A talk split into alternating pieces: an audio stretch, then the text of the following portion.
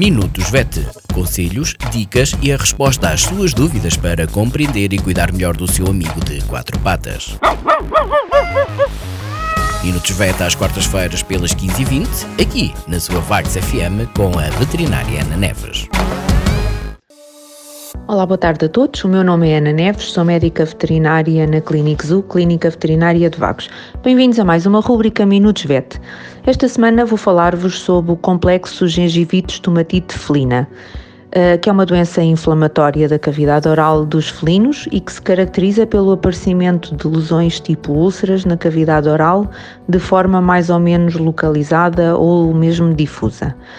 Uh, há várias causas para este, para este problema, para esta doença, que tem uma forte componente imunitária, portanto, está relacionado com uma forma do organismo do, do, do gato, uh, o sistema imunitário vai uh, responder e vai comportar-se, e, e está associada a fatores víricos como o calicivírus e o herpes vírus, bacterianos, alimentares e alguns estudos têm demonstrado que há também uma correlação com gatos com alergias alimentares. Os gatos portadores de FIV ou com FIV, que é o síndrome da imunodeficiência felina, também aparecem frequentemente com esta condição clínica.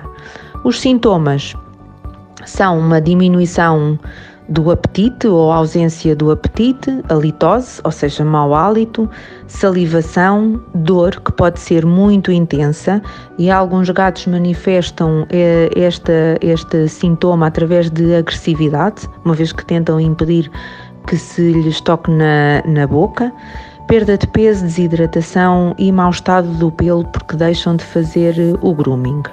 O diagnóstico é feito com base na história clínica e no exame uh, clínico à cavidade oral. Uh, muitas vezes, para a realização deste exame, é necessário tranquilizar ou anestesiar mesmo o, o, os gatos, porque a dor é muito intensa.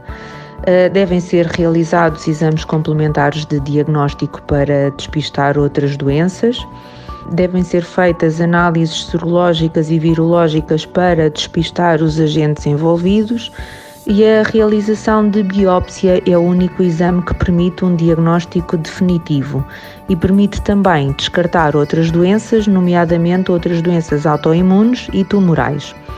A realização de radiografias também é importante para fazer uma boa avaliação dentária, uma vez que existe frequentemente doença periodontal uh, associada. O tratamento, infelizmente, não há um tratamento eficaz ou definitivo para esta doença. É uma doença crónica que vai reagudizando frequentemente, uh, sendo frustrante para o veterinário e muitas vezes desesperante para o, o dono do animal, para o tutor do animal. No entanto, estão aconselhadas várias abordagens todas elas no sentido de estabilizar a doença e eh, principalmente controlar a dor. Então começamos muito por fazer o controle da doença periodontal, sendo que em alguns casos está mesmo indicado fazer a extração dentária numa fase inicial dos molares e pré-molares e numa fase mais avançada pode, ter, pode haver necessidade de fazer uma extração dentária completa. Esta extração dentária vai diminuir o contacto com agentes bacterianos, vai deixar de haver uh, uma erosão, uh, uh, portanto, o contacto da, das mucosas da gengiva com o dente e vai também permitir uma atenuação da dor.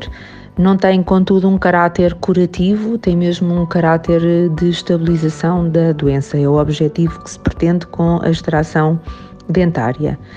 Uh, o tratamento passa também pela administração de antibióticos, aplicação de produtos antimicrobianos orais, em formas de gel, gotas. Está, há quem indica a escovagem dos dentes, mas muitas vezes não é possível por causa da dor que está associada. A administração de dietas hipoalergénicas, uh, associar à alimentação, juntar à alimentação uh, complexos que sejam antioxidantes, com vitamina E, etc. E finalmente é muito importante fazer um bom controlo da dor.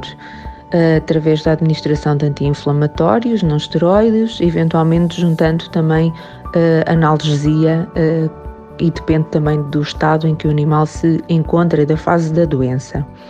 Alguns autores falam também no tratamento utilizando imunomoduladores, portanto, moduladores da resposta inflamatória e imunomediada, como por exemplo o interferão, que pode atenuar uh, um pouco a doença, estabilizar a sua evolução, mas à partida não terá um caráter eh, curativo, infelizmente.